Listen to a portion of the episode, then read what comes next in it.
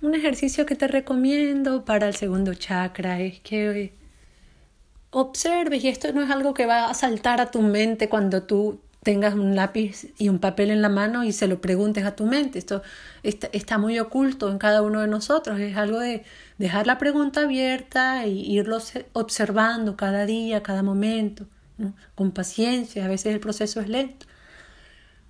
¿Cómo me relaciono yo con el placer?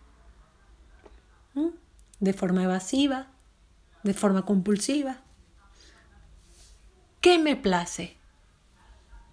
¿Qué me place?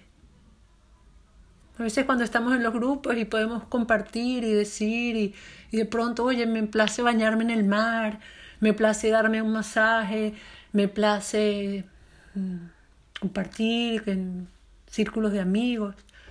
Y la, la, la, pregunta que viene después es, ¿y desde cuándo no lo haces? Hombre, desde hace dos meses, desde el verano pasado.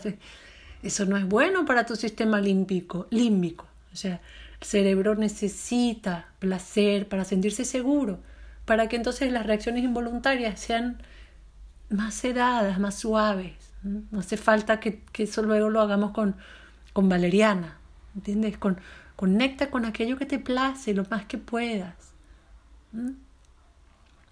Y encontrando cada relación, así sea con la textura de la sábana, el sonido del agua, la risa de un niño. Vívelo con todo tu cuerpo, date, entrégate a todo ello, porque todos son formas de, de copular con lo externo, con la vida. Y aquí vendría la próxima pregunta. ¿Cómo consideras tú que gestionas tu energía sexual. Tómate un tiempo para responder esto, no la respondas de una vez, déjala abierta, llévatelo, llévatelo contigo.